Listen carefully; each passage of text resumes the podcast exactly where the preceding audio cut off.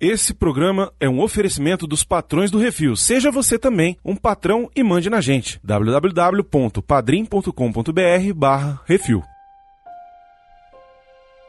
Na floresta, o sol vai brilhar. Quando você vai matar um deus, deixe outra pessoa fazer seu trabalho sujo. O Miyazaki é o Walt Disney japonês melhorado.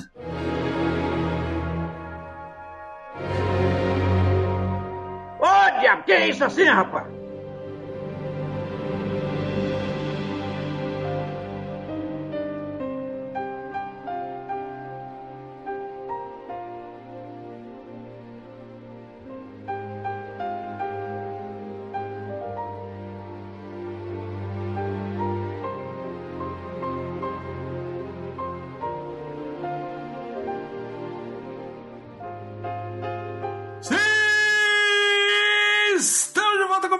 Assim o podcast do portal Refil Baconzitos. Pois é, esse filme é o Senhor dos Anéis japonês. É, por aí, viu? Olha só, hoje estamos aqui para falar de um filme de animação, um anime. Nós estamos devendo isso faz tanto tempo, cara. Ó, desde a época do Jurassic Cast, que a gente queria gravar um especial sobre filmes do estúdio Ghibli e nunca gravamos. E aí agora chegou a hora. É isso aí. Às vezes é assim. De repente chega a hora. E aí ficamos tentando escolher, escolhe aqui, escolhe de lá e tal. Vamos falar de um, vamos. Vamos escolher um. Escolhemos aqui para falar hoje Princesa Mononoke, rapaz. Olha só, um dos grandes clássicos dos estúdios Ghibli. É claro que existem outros milhares de clássicos dos estúdios Ghibli. A gente vai mencionar alguns aqui nesse programa, mas precisávamos começar por algum. Escolhemos esse clássico aí de 1996. 7.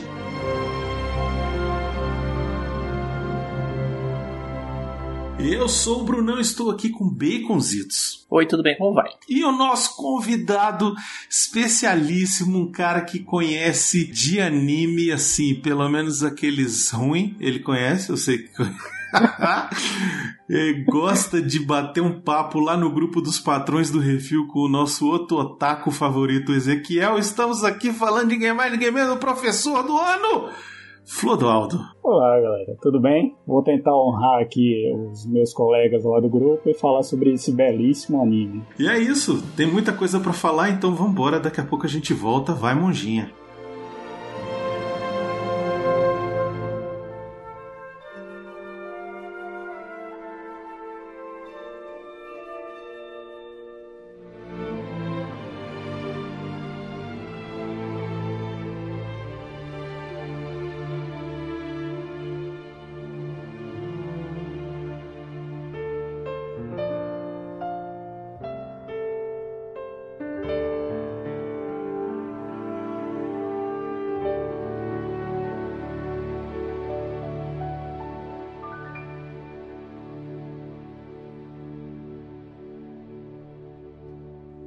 Isso assim, programa do Refil.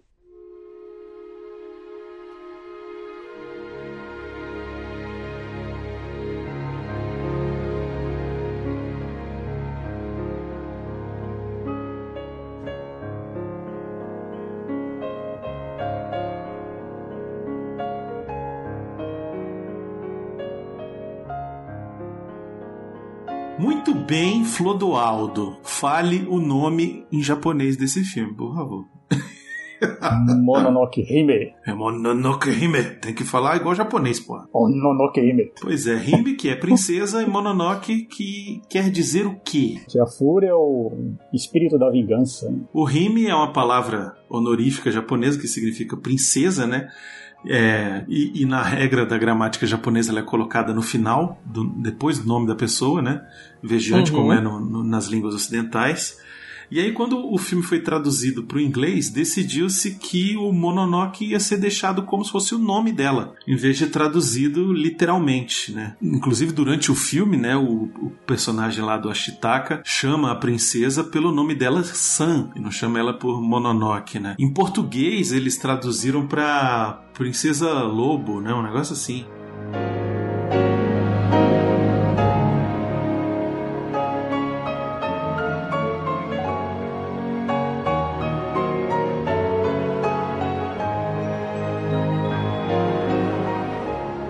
Numa viagem para descobrir a cura contra a maldição de Tatarigami, Ashitaka se encontra em uma guerra entre os deuses da floresta e Tatara, uma colônia de mineração. Sinopse da sinopse, né? É um longa de animação que trabalha sobre a história do desenvolvimento né, industrial do Japão e o que ele acarreta com as florestas, as águas e tudo mais. Esse mais focado na floresta, mas ele tem o impacto do desenvolvimento da indústria no Japão, né? Por isso ele tem um vínculo muito grande com o Senhor dos Anéis, que toda a fantasia do Senhor dos Anéis tem muito disso da indústria destruindo a natureza e acabando com as coisas. Então o vilão é o industrialista, né? E no Japão, lógico, é uma coisa muito mais espiritual, é um país que tem a própria religião é muito mais espiritualizada, muito mais espírita. Fala-se de vários deuses e tem os os demônios e tem um monte de coisa. A cultura japonesa é muito vasta nesse lado, então vai ir para esse lado por aí, não tem jeito. Eu acho que antes da gente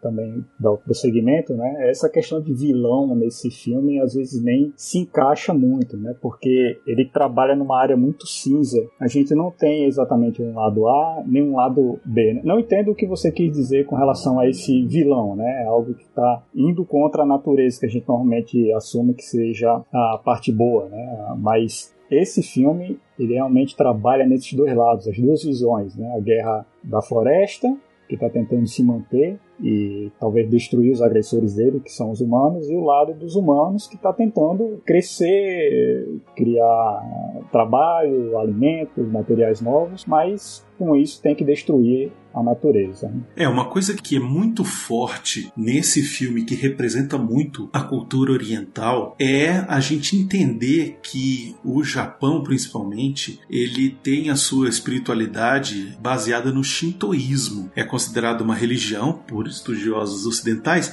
e ela é caracterizada pela adoração a divindades que representam as forças da natureza. É uma coisa que também não tem escritura sagrada, não tem uma teologia, busca da salvação, etc. E além de tudo isso, ainda tem a questão do budismo, ainda tem a questão taoísmo, tem tudo isso envolvido ali no Japão é um, uma cultura muito politeísta, né, digamos assim. Uhum. E essa questão do shintoísmo, ela conversa muito com esse filme, né? Porque o filme é sobre toda a força da natureza, todas as questões da natureza. Os, e, e, assim, é, a gente tem uma cultura ocidental, a gente às vezes escuta um determinado é, nome que a gente leva para o lado do mal diretamente. Mas uhum. nem sempre é isso, né? Ele fala assim: ah, aquele ali tá com o demônio. Pra gente, o demônio, a gente remete logo à figura de Lúcifer, né? E aqui Sim. é algo diferente, entendeu? Foi algo gerado ali por causa do ódio e tal, mas que tem que ser lutado contra, mas ao mesmo tempo pode ser dominado, sabe? Um negócio assim. Então, toda a questão da espiritualidade desse filme, ela é conversada levando em consideração a questão da natureza. Então, o lobo não está ali por acaso,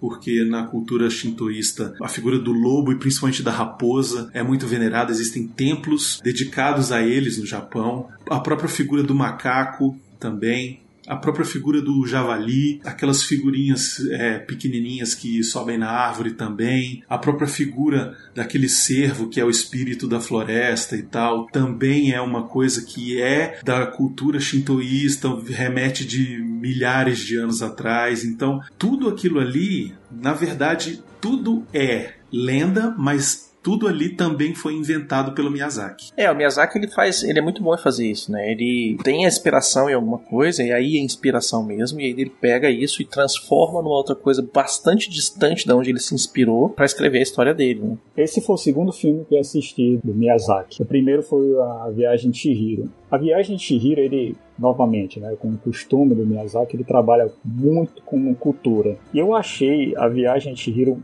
muito pesado culturalmente assim para o lado oriental. É algo que estava um pouco distante da gente aqui do Ocidente, que tem uma cultura completamente diferente. Né? Só uhum. que esse Precisa Mononoke, apesar de ter essa tradição do shitoísta, ter algumas tradições específicas dele, ele conversa muito com a gente, né? Ele traz muitas coisas assim. É, você pode falar em demônio, pode falar em espírito da floresta, mas você conhece esses termos gerais aqui também, aqui no, do nosso Sim. lado. Né? Espírito da natureza é a mesma coisa que a gente imagina logo, uma floresta, um guardião, alguma coisa assim. Então achei, novamente, esse ter esse, esse contexto cultural apresentado nesse filme muito próximo de nós aqui, e ele é muito fácil de ser entendido. Sim, o tema do Princesa Mononoke ele é muito mais universal, né? Ele conversa com muito mais culturas, mas ao mesmo tempo ele está enraizado completamente no uso daqueles elementos. No caso, aqueles animais em específico, entendeu? Uhum. Aquele período específico também é importante para o Japão, de por que, que ele resolveu contar a história naquele período do Japão. Tudo isso é fundamental para a gente, na verdade, no caso, para ele contar melhor a história que ele quer contar, né?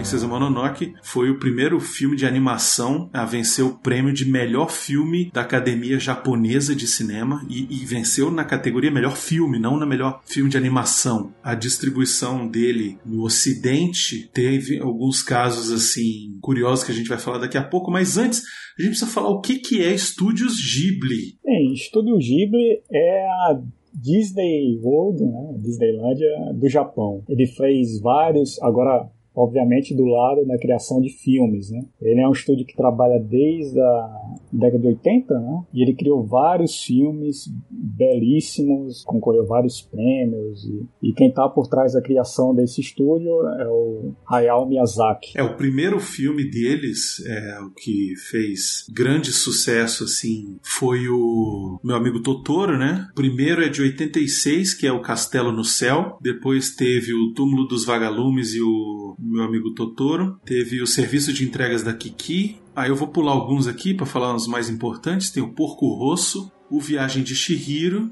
o Castelo Animado, o Pônio, Vidas ao Vento e o Conto da Princesa Kaguya. O que é mais incrível, assim, para mim, é que eu não sei hoje como é que tá, mas a grande maioria desses filmes aí são todas animações feitas à mão, né? Eles fazem um trabalho de arte fantástico, né? Que se você está acostumado com animação europeia, americana, as cores são muito muito chapadas, assim, fora o Disney, né? Que o Disney era o cara que investia pra caramba nas animações dele e fazia é, coisa muito parecida. Todos os outras, todas as animações elas são meio chapadas, né? Eu, eu digo assim, as cores são chapadas, o fundo é de uma cor. Aí você vai ver, você sabe que aquele que um objeto vai ser manipulado em algum momento porque a, a, o tom dele destoa com, a, com o tom de fundo, algumas coisas assim a gente vê em várias animações da Disney também, mas no Mononoke não existe isso. No Mononoke não, cara, o Mononoke a animação inteira ela é feita com, com pintura, é, é pintura em, em, em aquarela não é uma pintura chata, né, plana. Ela, a própria tinta no papel tem a sua textura, tem o seu cria volume nas, nas coisas. Então, cara, por um desenho animado que é sobre natureza etc e tal, você ter o cuidado de pintar todos os fundos de uma são pinturas incríveis. O nível de qualidade disso aí vai lá na Casa do Chapéu. São 144 mil células de animação e só o uhum. Miyazaki corrigiu ou redesenhou mais de 80 mil. Então, pra vocês terem ideia de como o cara ele, ele tá envolvido diretamente, ele não tá supervisionando, ele não é um diretor assim que, tipo, ah, vou supervisionar e responsável uhum. pelo storyboard, responsável, né?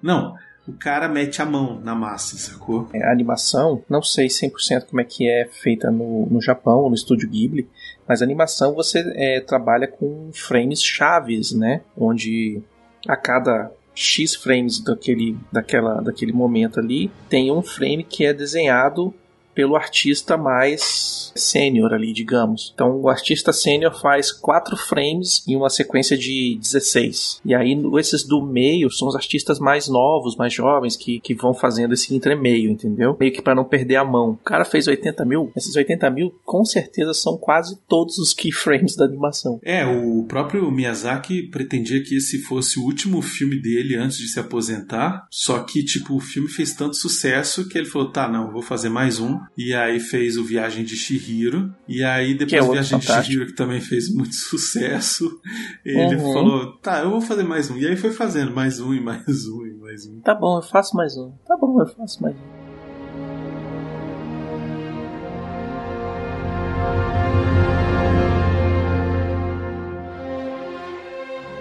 Princesa Mononoke foi vencedor de 13 prêmios internacionais de animação variados de vários países, etc. E tem uma história curiosa sobre o lançamento dele nos Estados Unidos, né, o Flodô? Sim, pois é, tem uma história muito curiosa que, que indica muito assim sobre o que é a cultura japonesa e o que é a cultura americana, né? É interessante que quando ele, os direitos foram obtidos na América do Norte, ele foi, ele foi obtido pelo Harvey Weinstein, que hoje em dia ele caiu na boca do povo por outras questões um pouco mais bizarras e erradas, né? Isso, o cretino que foi preso por estupro, estava envolvido naquele negócio do Me Too lá. Esse cara mesmo. Então ele se aproximou do diretor, do Hayao Miyazaki, e pediu por uma versão mais curta que seria melhor para as audiências norte-americanas. né? Então o Miyazaki ele não gostou disso, porque ele teve uma péssima experiência quando foi lançado a- o filme Náusea em 1984, que também teve e não ficou bom, segundo a visão do diretor. Então ele saiu de lá dessa reunião é, chateado. Então alguns dias depois um outro produtor do estúdio Ghibli mandou uma katana para o escritório do Weinstein. Escrito nessa katana tinha na lâmina, né? 100 cortes. Então, aí quando eu acho que o Harvey Weinstein abriu essa katana, olhou isso, 100 cortes, ele deu, não, eu acho que eles têm um bom argumento para a gente manter o filme original. Da próxima vez eles vão mandar o ninja junto. A questão é que o filme ele tem 2 horas e 16, é uma 2 horas e 20, uma coisa assim, né? De... 2 horas e 13. E o próprio Miyazaki sabe que é demais, tanto que quando ele foi apresentar o filme em Toronto, antes de começar a exibição do filme, ele falou assim: ó, obrigado por vocês estarem aqui e tal. É, com o filme, eu intencionalmente joguei fora todas as regras de produção de filme de entretenimento, por isso que vai levar algum tempo para as pessoas avaliarem melhor esse filme. Então, vocês que estão aí, espero que vocês aproveitem todas as ridiculamente longas 2 horas e 13 minutos de filme. É claro que o filme terminou e ele foi ovacionado de pé e tal. Não, o filme começa um pouco lento, porque ele tem essa viagem do Ashitaka, mas logo na parte final ele acelera muito, né? Mas também grande parte dessa lentidão desse, desse filme é mostrando as paisagens e os belíssimos desenhos é, feitos pela, pelo Ghibli, né? Ele tem um ritmo lento, ok, em alguns momentos, mas assisti-lo é tão impressionante que você meio que se obriga a curtir a parada, sabe? Não, é- não é lindo, é lindo. E, e para combinar, para melhorar essa viagem, temos uma trilha sonora belíssima, né? Que deixa todo aquilo, aquilo agradável. Cara, a trilha sonora desse filme é de chorar, cara. É fantástico.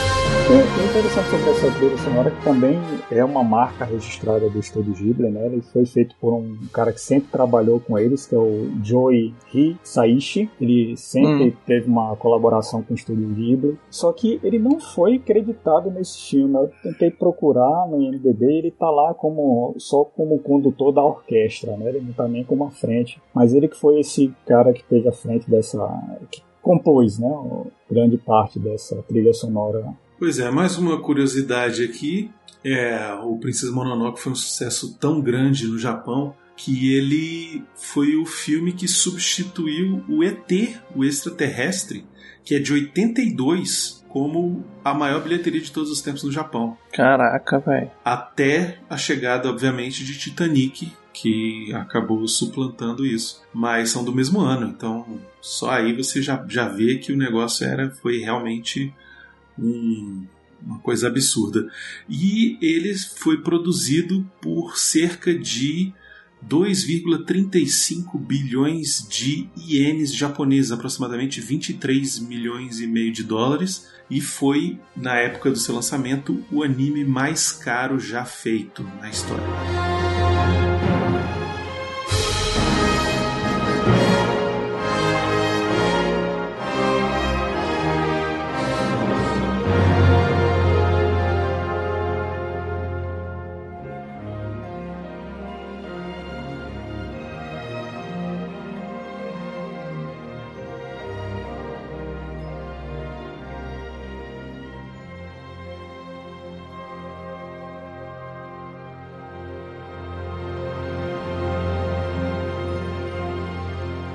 Você que quer ouvir a sua cartinha lida, envie para o CO2 e nós do Refil vamos lê-la ao vivo. Ah, você, você pode enviar para Portal Refil, portal refil.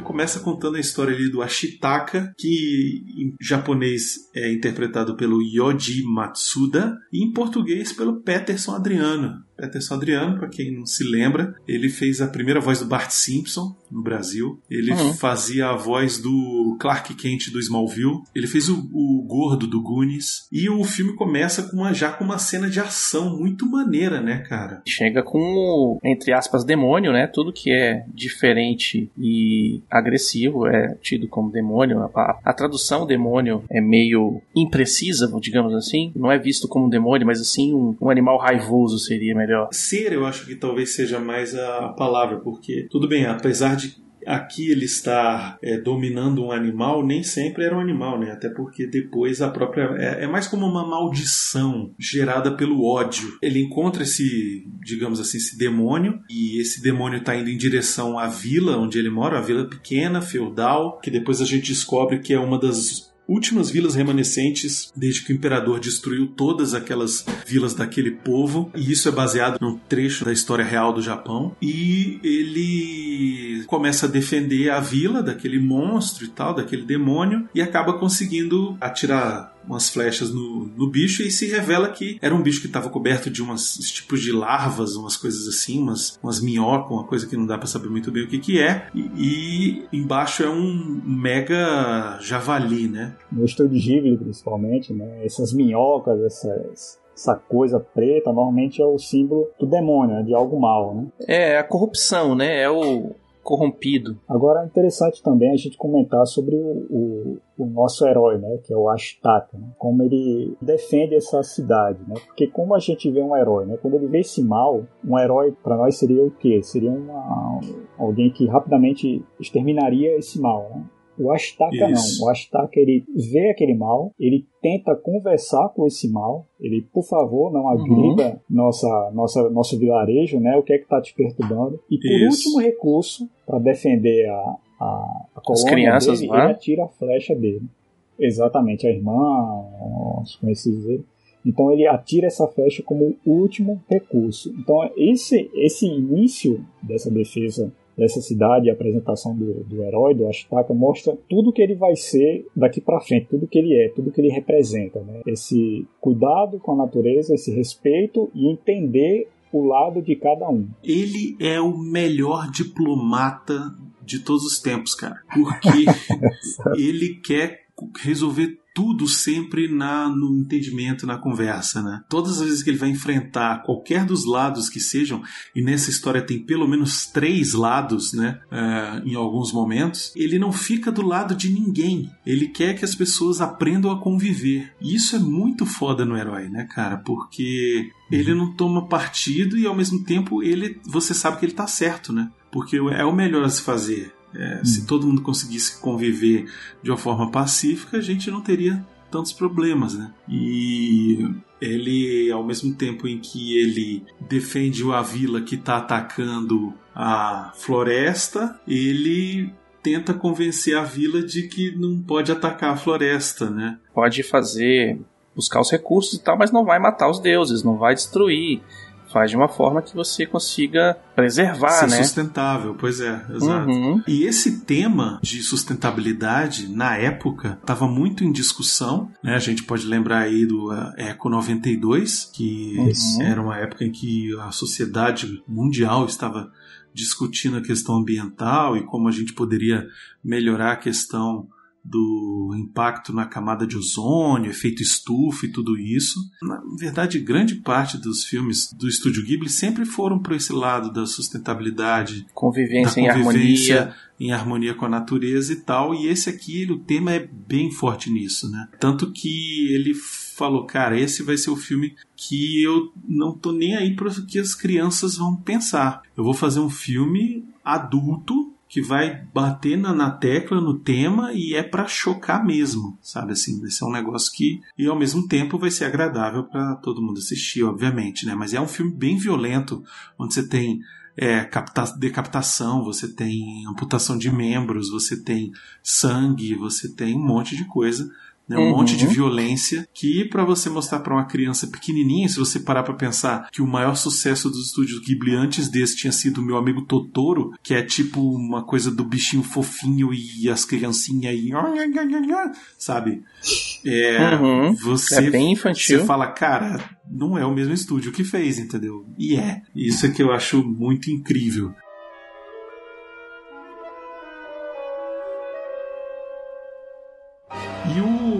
Ashitaka é interessante porque ele é o príncipe dessa pequena vila e Uhum. ele é, vai, ao enfrentar esse demônio, ele é contaminado pelo monstro ali, pelo demônio do ódio, né? Que pega na mão Isso. dele, ele consegue é, impedir que o monstro se desenvolva além do, da mão, mas ele fica meio que carregando aquilo pro resto do filme, né? Ele fica com a marca do ódio, né? Inclusive tem uma citação lá na frente que ele vira pro povo e fala assim: "Olha isso- pra isso aqui, isso aqui é a marca do ódio, é isso que o ódio faz com as pessoas. Se eu deixar cair pro medo ou pra raiva, ele só vai aumentar. E ele tá me consumindo e eu vou morrer por causa disso. Eu tô aqui pra impedir que isso aconteça de novo. Eu acho que é muito interessante quando ele mata o, o javali, né? Vem a senhora sábia, curandeira da vila, né? Ela Uhum. vem e aí ela vai analisar o que, que aconteceu com o bicho, né? E aí, coisa da cultura japonesa é muito foda, né, cara? Ela, antes de analisar o bicho, de tocar no bicho, ela faz uma reverência e fala, ah, vou me aproximar e não sei o que. Tipo,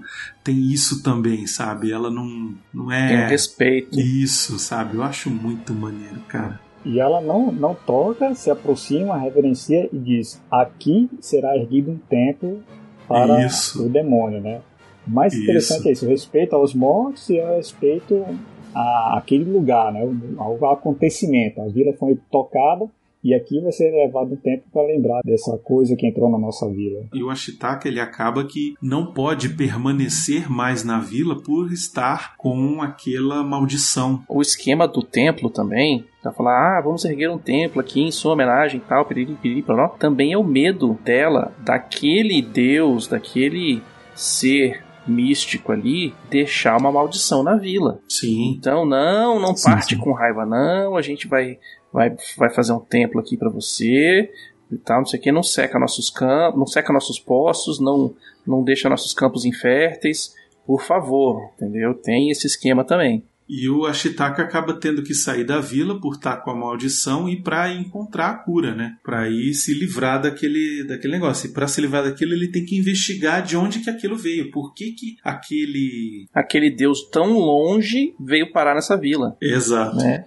Que ele era o deus da floresta lá da Casa do Chapéu. E eles descobrem que tinha uma bala de chumbo, um negócio assim, uma, uma bola gigante, pesada. Em várias mitologias é muito comum esse esquema. Do ferro ser a coisa, o ferro ou o aço, ser um metal que machuca os seres, não vou falar divinos, mas os, os, seres fantásticos, né? Fada morre com se encostar no, no, ferro, na Europa as fadas, os gnomos, os duendes, etc e tal, morrem com ferro. É, no Japão esse esquema do ferro conseguir matar um, um, um deus usando ferros, porque não é uma coisa que, principalmente no Japão, não é uma coisa que é fácil de achar. O Japão não tem jaziga de, de ferro. O, o ferro deles lá é em, é em pó, ele não é natural assim, tão fácil de achar. E aí colocam esse misticismo em cima também. Para você também mostrar aquela ideia de que é a primeira coisa tocada pela indústria, né, pela tecnologia, né, o ferro ele uhum. tem que ser uhum. retirado, tratado e para ser moldado é a mão do homem, a mão da indústria que corrompe isso, corrompe a natureza também. Né? Acho que é para mostrar isso também né, no meio disso. Tem esse esquema de você ter uma coisa que é feita pela indústria e que acaba com a magia, né? Tem vários livros assim fantásticos fantásticos, né? Que falam de, de duendes e tal, não sei o que, que no folclore tem isso, né? Ah, se você botar sal na frente da porta, o bicho não vai entrar. Ok, beleza. Aí tem outro que fala assim: ah, se a porta for de ferro, ele também não entra. Ele não questiona e nem chora por nenhum momento esse fato que aconteceu com ele, né? Ele já viu que esse era o destino dele, minha, minha escolha estava feita desde o momento que eu decidi tirar essa flecha, então ele parte para isso, para essa viagem. Né? Ele nem olha para trás, a vila dele não é permitido que as pessoas vão se despedir, eu acho que até para isso, olha, esse é o destino dele, ele tem que ir, então não tem para que ter choro, não tem para que ter angústia, né? Deixa ele ir. Ele vai só. Essa é a missão dele. Nem espera dar o dia seguinte, ele vai no meio da noite mesmo. Sai cavalgando a irmã dele que vê o movimento e fala: Não, peraí, volta aqui. Toma o meu pingente aqui.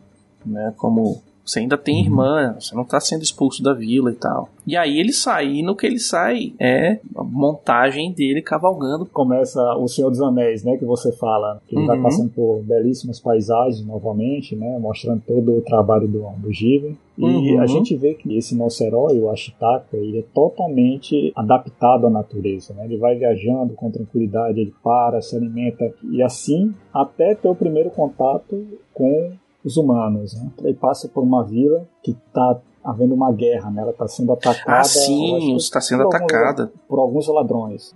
Não explica muito bem, né? Na verdade, é o primeiro contato que ele tem com outra civilização e ele já tem essa imagem da violência. Né? É, o povo tá saqueando a vila, as mulheres crianças gritando, correndo. Exatamente. Ele não engaja para defender nenhum dos lados, mas no momento que ele vê alguém para ser atacado, para ser morto, ele defende essa pessoa. E é aí que também vemos pela primeira vez o poder que tem esse, esse demônio que corrompeu ele. Né? Ele já tem uma super força. Né? Ele atira a flecha, a flecha bate no, nos braços do, do, do vilão e arranca os braços. Né? É assim, meio violento, meio cômica, né? Porque ele arranca. É, ela fica meio cômica por causa da, da do, do, surrealismo daquilo, né? O cara tirou é. um tirinho de flecha e o negócio foi. Exatamente. Lá na casa do chapéu, né? O ladrão não esvoaça dor. E também não tem sangue uhum. nada, né? É só, é só arrancar. Parece um boneco perdendo os braços. Perde, fica pregado lá na parede. O ladrão olha, cai, né? Defende as pessoas que estão ali perto e mete o pé. E aí ele vai e acaba encontrando o, o outra vila, né? Que é, ele para pra comprar é, mantimentos e tal. Arroz. Inclusive nessa época, né, medieval, o Japão medieval, o salário dos samurais eram em sacas de arroz, né? Você vê uhum. a quantidade de importância que tinha o arroz nessa época. E aí ele pega um pouco de arroz e paga com uma pepita de ouro e fala assim: é, eu acho que tá, tá bom esse aí, não tá? Você que sabe. E aí aparece o, o, o cara mais mala do filme. O Gigo, quando eu vi ele pela primeira vez, eu falei, ah, esse aí é o monge. E no final das contas, ele é filho da puta, ele tá só se fazendo de, de, de boa. Não, na né? verdade ele é o filho da puta, não porque ele é mau. Ele é filho da puta porque ele só pensa nele, entendeu? É por isso que ele é filho da puta. Não, e ele manipula todo mundo, né? Você vê aquele baixinho, gordinho, uma verruga na, na cara, bigodinho esquisito, você não vai muito com a cara dele, né? Mas assim, eu acho que normalmente ele não, não é uma pessoa ruim, né? Normalmente ele é um cara que está defendendo alguns interesses dele. Ele é um assassino, ele é um líder de uma trupe de assassinos, né? Bastante dissimulado aí, que ele carrega um guarda-chuva que não é guarda-chuva. Eu, eu, achava que era um rifle até eu ver o que, que realmente é. E aí esse cara meio que cola no Ashitaka e fala: Vamos, vambora, vamos pra ali, faz um rango para ele. Descobre que o bicho tá com o braço fudido. E fala: Ah, velho, o mundo inteiro tá amaldiçoado, você é só mais um, não se preocupa não. Fazendo de tudo para deixar o cara confortável com ele, pra que, ah, se de repente lá na, na frente eu preciso desse cara, eu vou tentar ficar amiguinho dele, né? É o, é o básico do manipulador, né? Logo depois a história corta pro combate entre os lobos e a Lady Bosch. Ela tá transportando, eu acho que, material, arroz. Os lobos estão atacando, né? A Lady Bosch, a Lady Bosch tentando se defender. E nesse momento do ataque, o, alguns é, amigos da Lady Bosch, né, os trabalhadores, né, os guerreiros da Lady Bosch caem e no meio dessa viagem a Chitaka encontra esse pessoal ferido, né, caído. A loba é ferida, né? Moro é ferido. E é muito escroto se chamar Moro, né? Porque, porra. Não, né? não, não nem fala isso. De tá? Moro a gente anda de saco cheio. Mas enfim. É uma... A porra de uma coincidência do cacete. Mas enfim. E aí, o que eu acho maneiro nessa hora é que ele, como sempre, mega altruísta, né? Corre para salvar os dois caras e ao mesmo tempo ele vê a Sam, né? Que é a princesa Mononoke, com os dois lobos e tal. E eles têm uma, um certo, uma certa conversa e tal. E ela tá sugando o sangue, o veneno para fora do da loba, da Moro. E ele, ela, tipo, tirando o veneno ali, porque da, da bala que entrou. E aí ela foge. Fala assim: hum, se fode, tu é humano, eu não gosto de humano, não. No Japão, existe uma mitologia japonesa diz que cão e lobo sempre têm voz masculina e gato sempre tem voz feminina, independentemente do sexo. Então, no Japão, a voz da Moro, que é a mãe loba, é um homem que faz. É o Akihiro Miwa. Na dublagem em inglês, já é dublado por uma mulher, que é a Gillian Anderson. Olha. E em português é dublado pela Nelly Amaral.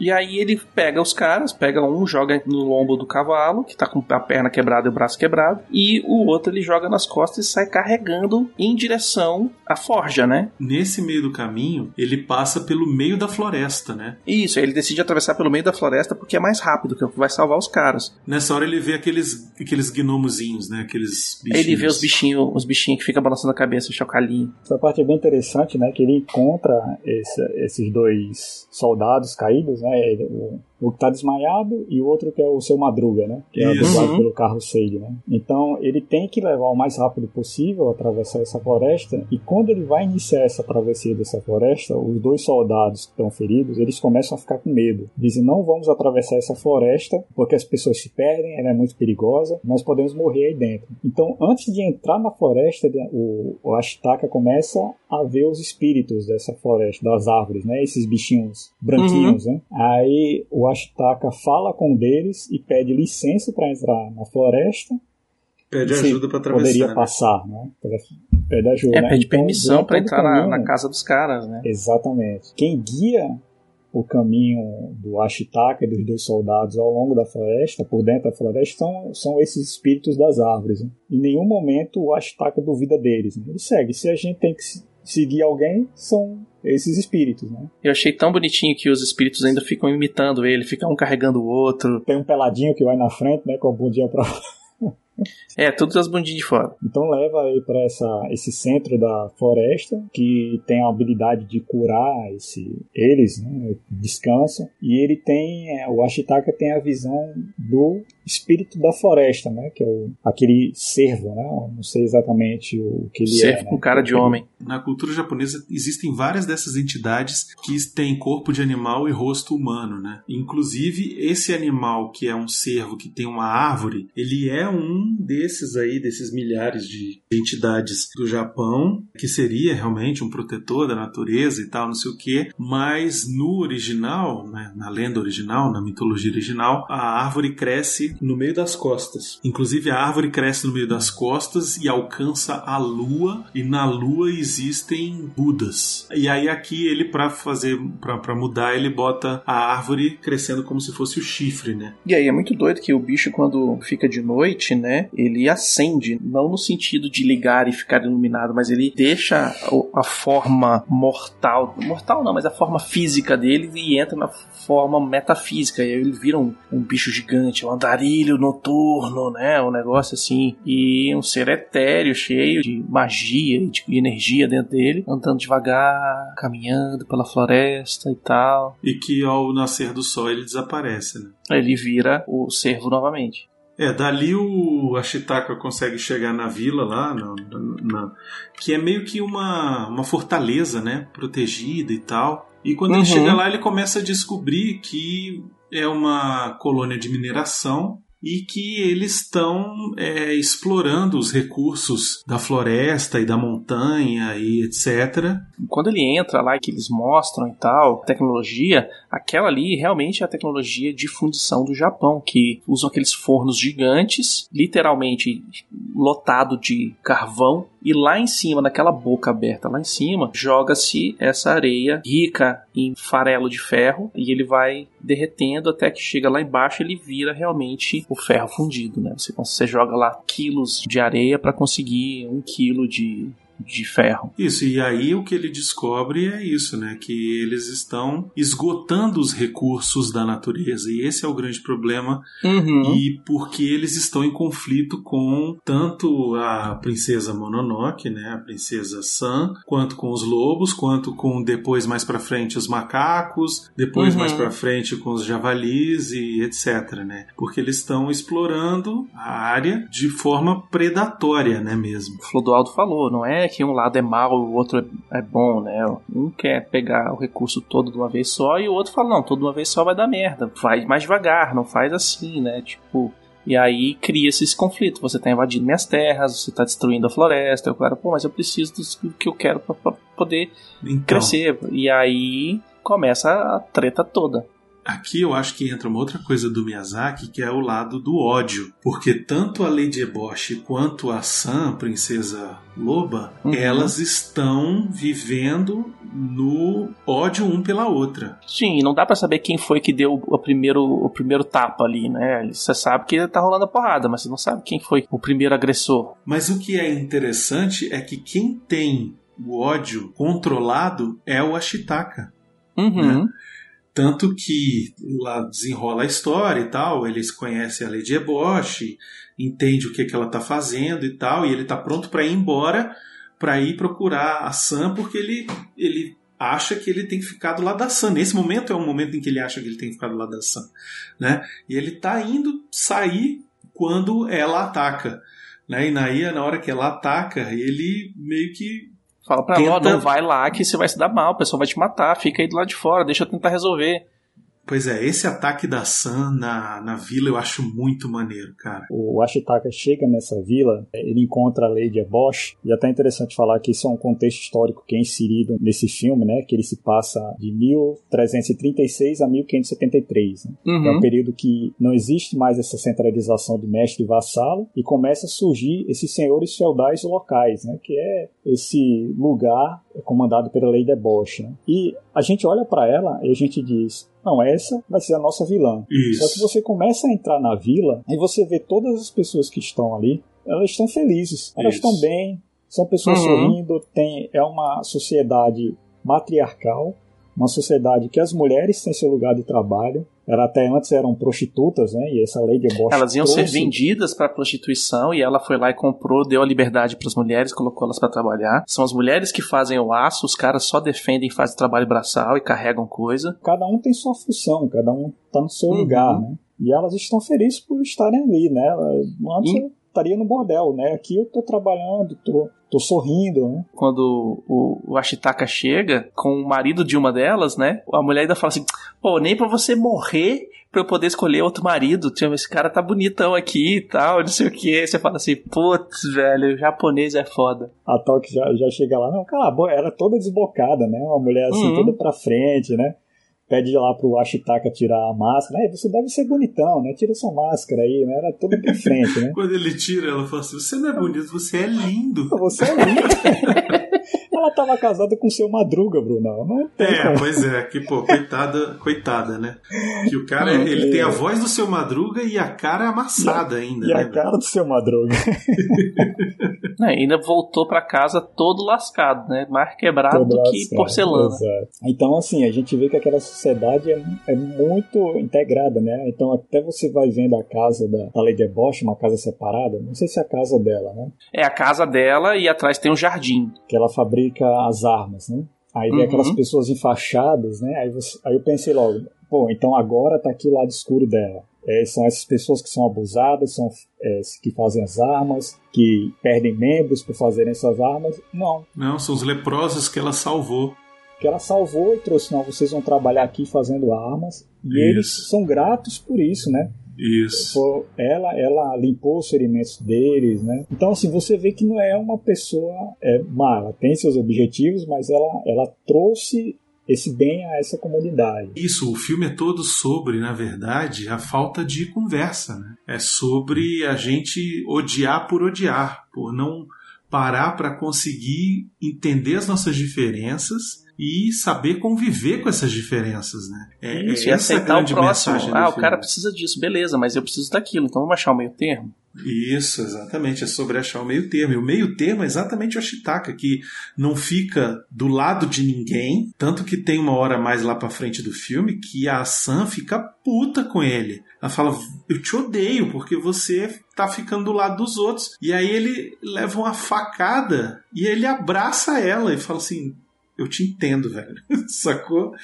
Tipo, É, esse é, o É- pior. é- Ele, ele fala, eu te entendo. Aí ele fala assim, eu só quero que vocês dois convivam. Exatamente, é nessa hora que ela se toca, né, velho? Que, Hum. que É. precisa ter um meio tempo, senão vai todo mundo morrer. É Esse o grande lance. E isso retrata, gente, a situação que a gente vive hoje no Brasil e no mundo, né, cara? Uhum. Esse, esse negócio de polarização, de tipo, nós contra eles, eles contra nós. Se a gente não chegar no entendimento e aprender a conviver pacificamente tendo ideias diferentes, vai todo mundo morrer, velho. Também é o um ponto da cultura de cancelamento também tá aí. Tá Onde, tudo aqui. onde a pessoa faz. O, no caso, o Ashitaka. O Ashitaka chega e ele quer resolver a parada pra não, pra não aparecer outro porco raivoso na vila dele, né? Então vamos resolver esse negócio aqui pra não, pra não dar, dar treta pra tudo quanto é lado. No que ele tenta resolver tudo, uma vira e fala: Você é o demônio porque você tá lá conversando com a outra. A outra vira e fala assim: Não, ele faz Você o é que um ele quiser. Não, Você e é um espião depois- no começo, é. Tem hora que fala, você é um espião. Aí ele fala, não, eu não tô aqui querendo resolver a parada. E depois a outra fala, não, você tá do lado deles. É, é isso, né, cara? Uhum, porque se você discorda um ponto comigo, você- todo o resto que você tem de bom não funciona. Você é, é do capeta. Então, junta isso também. É aquela questão da sociedade maniqueísta, né? Quando você vê alguém que você não consegue identificar para qual lado ele vai, você encaixa ele no lugar e condena essa pessoa, né? Ele, o- Uhum. Ashitaka, ele, ele é uma pessoa que está vendo os dois lados. E quem está defendendo cada um lado cegamente não consegue enxergar muito bem o Ashitaka. Ele tem que quadrar o Ashitaka em algum lugar, né? Então tem que ser É, condenado se você não tá dois do meu lados. lado, você é inimigo. Você está do outro lado. Uhum. Exatamente.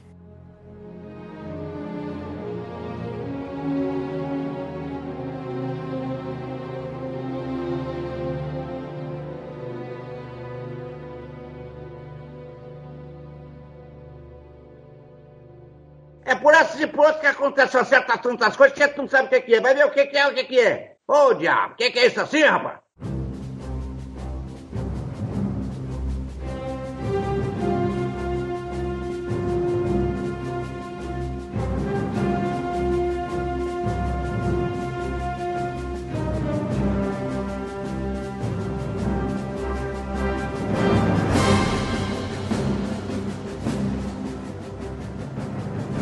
Começo do filme, a gente vê os caras usando tipo uns canhões de mão, que eram os rifles chineses, que eles até falam são rifles chineses, que são é, armamentos reais. Ele é o, o rifle predecessor ao rifle europeu. E a tecnologia que os, os leprosos criam é o rifle, é o mosquete, né? O rifle europeu. Bem o fim do, do feudalismo, fim do shogunato e tal. Na história japonesa mesmo, tem uma época, inclusive, que eles fecham as fronteiras para todo mundo. O imperador chega e fecha todo mundo e fala assim: ninguém mais entra no Japão. Só o japonês. Depois de tantos anos depois que eles vão reabrir as fronteiras. Tem um avanço tecnológico por uma área muito grande, e a, e, mas não tem tecnologias que naquela época tinha já na Europa. É, exatamente. Toda essa tecnologia, esses rifles novos que eles estão trabalhando, né, foram trazidos né, de, de fora e estão sendo melhorados pelos leprosos. Né? Uhum, deixando eles mais leves, fazendo eles funcionar para as mulheres poderem carregar. E é nesse momento também que o Ashitaka descobre, quando elas estão lá conversando né, na casa da Lady Eboshi, que o Ashitaka descobre que foi ela que atirou no javali que foi até a vila né, do Ashitaka. né. Foi a bala dela que ele achou dentro do javali. Isso, e, e o Javali, ele só criou o ódio,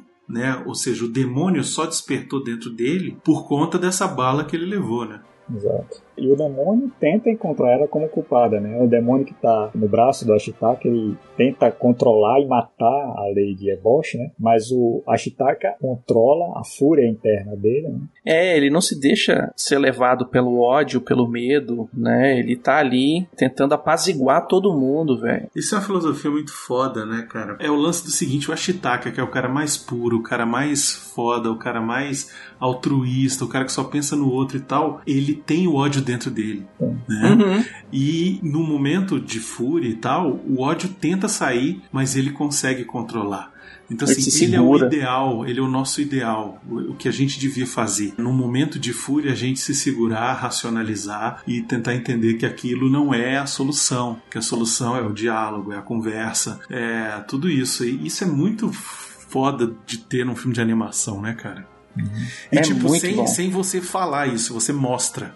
Né? É, Exato, ninguém para e exato. fala assim, olha só, ele que tá o certo, tá, ninguém, momento nenhum, não precisa ter explicação pro americano Não, burro. não precisa ter explicação de, olha, isso aqui é o ódio. O ódio, você deve controlar o ódio. Não, você vê isso e você tem que entender, sacou?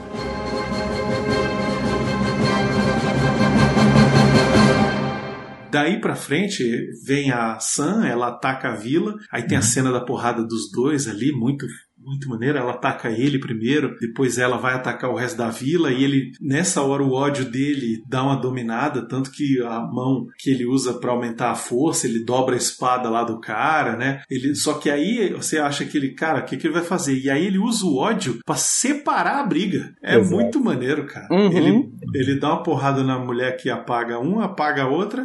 Ele fala: Ó, eu vou sair daqui, vou levar ela, porque ela tá machucada, né, a Sam. Sim. E, e aí ele começa a sair, e aí nessa hora começa o pessoal: não, não vai sair, não, nós vamos matar ela, que não sei o quê. E aí dá um tiro que atravessa o peito dele, assim, né? E Lindo. mesmo assim ele continua andando, né? Ele vai na, vai na, na raiva. Foda-se, eu vou. E aí ele abre o portão, sai, consegue encontrar lá o cervo dele, eles, ele sobe naquele bicho, encontra os lobos também, né? Não é um cervo, é um tipo um.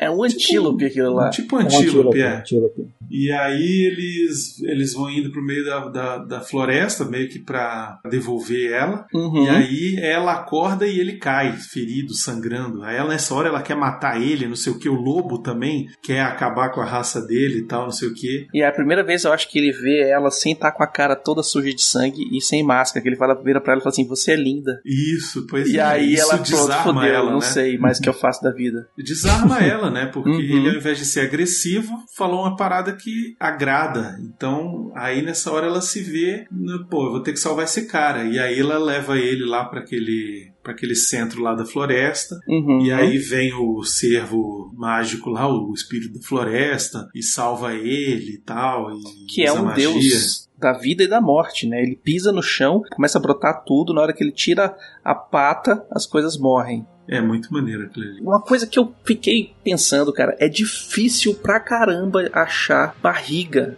nesse filme de duas horas ela vai pancada. Mesmo na parte que o bicho tá viajando, é meio que apresentando como tá o Japão naquela época, onde você tá, pra onde o cara tá indo. Tem que ter uma montagem dele viajando, porque ele tá atravessando o, o- o país de lado a lado. Eu não consegui encontrar. Tu encontrou alguma barriga? Vocês encontraram alguma barrigada aí? Não questão de barrigada, né? Mas ele só fica um pouco mais contemplativo o filme, né? Ele tem essas Uhum. partes mais contemplativas, mas ao- o tempo todo ele tá servindo ao propósito de contar aquela história, né? Tanto que essa hora aí que você fala, ah, essa agora tá chato que o cara tá lá sendo curado pelo bicho. Não, ele tá contando ali sobre quem é aquele bicho, o que que aquele Deus faz e tá preparando o terreno pro final do filme, né? É a introdução daquela divindade pro público. Olha só quem é esse bicho aqui. Nessa hora o Ashitaka melhora, né? Ele passa um tempinho e aí eles recebem a informação de que os os javalis estão vindo para atacar, né? É, e aí já é outro, outro líder javali que chega e já chega querendo guerra, querendo guerra, querendo guerra. E os próprios lobos falam: Ó, velho, se tu for lá pra trocar porrada, tu vai morrer. Porque os bichos têm arma, tem rifle, caramba, quatro, né? E acaba que os próprios assassinos do Gigo já estavam monitorando esse movimento e preparam toda uma emboscada pros javalis, velho, e morrem todos, basicamente. É, ele se une à Lady Ebosh, né? Conta o plano pra ela e tal, porque na verdade o que ele quer é ferrar o espírito da floresta. Ele quer cortar a cabeça do espírito da floresta porque o cara que contratou ele acha que se tiver a cabeça do bicho ele vai ter vida eterna. Isso é muito louco, né, cara? Enquanto isso, a Chitaka correndo pra lá e pra cá, tentando apaziguar os ânimos. E o cara vai e volta o tempo inteiro, né? Leva tapa dos dois lados até uma hora em que a Sam entende o que tá acontecendo e a dona do, da forja lá, ela entende que ele não é uma ameaça pra ela e vira, inclusive, fala pro chefe lá do da milícia dela, né? Vira pro cara e fala assim: não, ele faz, deixa ele fazer o que ele quiser. É, Ele tá andando lá com o Antílope e ele Uhum. descobre que os samurais estão atacando o templo, né? Só que todos Sim. os soldados estavam na floresta enfrentando a natureza. Enfim, é uma guerra assim meio o Senhor dos Anéis mesmo essa parte, né? Tipo, é orc contra elfo contra anão contra não sei o que. Aqui é mais ou menos isso, né? Só que com os, os seres mitológicos aí do Japão. É bem legal essa hora que os caras atacam, né? Porque lá atrás ele põe, eles colocam uma ideiazinha de que a Lady Ebosh devia fazer o contrato com o cara lá, porque ele só quer 50% do ferro que ela, que ela extrair e tal, e não sei o que, piriri, piriri, pororó. E aí é realmente esse cara que vem atacar ela pra tomar a forja dela e tal. E a mulherada com os rifles faz exatamente o que, que ela, o que ela tava querendo, que ela tava planejando junto com os caras, usar os rifles novos, que são mais leves, que elas vão conseguir usar os rifles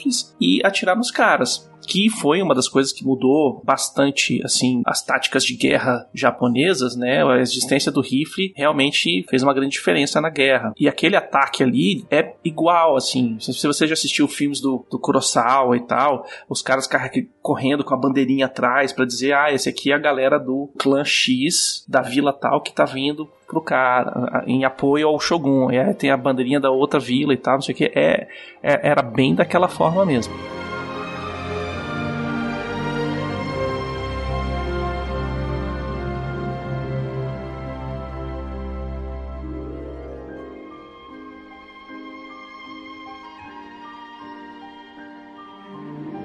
Aí é dedo no cu e gritaria, né? Porque os caras pegam os corpos dos porcos, os javalis, né? Tiram a pele e usam a pele pra se disfarçar e, e indo atrás do, do javali Deus, sabendo que esse cara ia ser levado pra ser curado pelo espírito da floresta. E aí é aquele esquema, né? Fica o Ashitaka correndo de um lado pro outro, falando assim: não, gente, vocês têm que voltar porque tá, vai dar merda. Aí, ah, não vai dar merda não. Quando finalmente chegam na lagoa do bicho, o bicho começa a tocar o zaral e a Lady Ebosh dá um tiro no pescoço do cara. Do bicho e tchau, corta a cabeça fora. Só que quando corta a cabeça fora do bicho é imediato, ele não demora, ele já começa a virar o Akira, basicamente. Pois é, é Zitos, essa hora é bem interessante, né? Porque Uhum. ela vai matar a natureza, né? Você começa a entender aquilo que é uma mensagem dizendo: se você usar demais da natureza, tentar destruir a natureza, ela se volta contra você. Então é o Uhum. que acontece naquela hora. Ela mata o espírito da natureza, destrói a cabeça, né, da ganância querendo a vida é, eterna, né, que aquela cabeça poderia dar. Uhum. Mas há um revés para isso, né? Aquele monstro cresce e começa a destruir não só os humanos, como também a floresta, destrói a vida como um todo em volta, né? Então começa a crescer na flora e vai destruindo, vai crescendo, começa e começa aí a atacar também a cidade, né? Da lei da Bosch. Então é nessa hora que tudo começa a perder o controle, né? E a raiva dele que já existia ali, dela tá destruindo a floresta, transforma a vila dela em alvo, né? Então ele, ele sai matando todo mundo indo na direção daquele alvo. Enquanto isso, o Gigo põe a cabeça do bicho dentro de, de uma latinha e sai correndo. Ah, Na verdade, eu acho que não sei nem se é um alvo, né? Eu acho que aquilo perde o controle total, né? Então aquilo começa a crescer de uma forma a destruir tudo que tá pela frente, né? É, mas eu acho que eu acho que ele vai primeiro em direção à cidade, porque ele tá com a, a raiva dele é dirigida àquela cidade. Já tava com Então, mas aí que tá. Ele ao mesmo tempo ele começa a destruir a floresta, a própria floresta. O que que é isso? Isso é uma metáfora. Que na Uhum. verdade o que o real Mizaki tá querendo dizer é o seguinte: olho por olho, todos vão terminar cegos. Vocês vão destruir a natureza até um ponto em que vai chegar um ponto em que a natureza vai destruir vocês. E é o que está acontecendo hoje. Entendeu? A gente destruiu a natureza até um ponto em que agora tudo que acontece com a natureza de descontrole destrói o que a gente construiu. Né? Uhum. É enchente, é tsunami, é seca, é inundação, nevasca, calor de 50 graus, como é derretendo as calotas polares. É só você ver o impacto que a pandemia teve nos níveis de poluição do mundo inteiro. São Paulo, quando começou o pessoal todo mundo trabalhar de casa, ninguém mais anda de carro, caramba, quatro, piriri, pororó. São Paulo chegou nos níveis mais baixos de poluição no ar, qualidade do ar mais alta nos últimos não sei quantos anos. Pô, o nego olhou pra fora e viu o céu, cara. Na China, que o pessoal tava colocando aqueles painéis de LED para simular um horizonte azul. Se lembra das Olimpíadas, né? Era o maior um negócio, caracoles, velho, o que que tá acontecendo? Como é que vai ser? Porque lá o- a qualidade do ar é uma bosta. E realmente é uma bosta, né? Realmente é cinza a cidade por causa de fuligem e poluição. Aconteceu a pandemia que todo mundo se trancou em casa, ninguém sai de casa, velho, abriu. É essa a mensagem do filme também. Isso é muito foda, cara. Uhum. Porque ao mesmo tempo em que acontece tudo isso e que a natureza é destruída, ela começa a destruir tudo, e aí o homem tem que devolver a cabeça para o ser, né? Ou seja, o homem tem que se render à natureza e ao fazer isso, a própria natureza volta a se consertar né? né, a se Restabelecer. restabelecer. Quando você tira a ganância, toda a questão econômica desenfreada de consumo, toda a poluição, quando você tira o homem, o ser humano da equação, o planeta em duas semanas se renova, sacou? Uhum. É, então é, é, é isso, sabe? Assim, é- o filme ele tem essa mensagem que tá atual até hoje, entendeu? E, e o filme foi feito há mais de 20 anos, cara. Isso é sensacional. E ele é feito contado em, em metáfora, né? Usando a questão das entidades e mitologias japonesas para contar essa história que hoje a gente continua sofrendo, continua homem agredindo a natureza e a natureza agredindo o homem, né?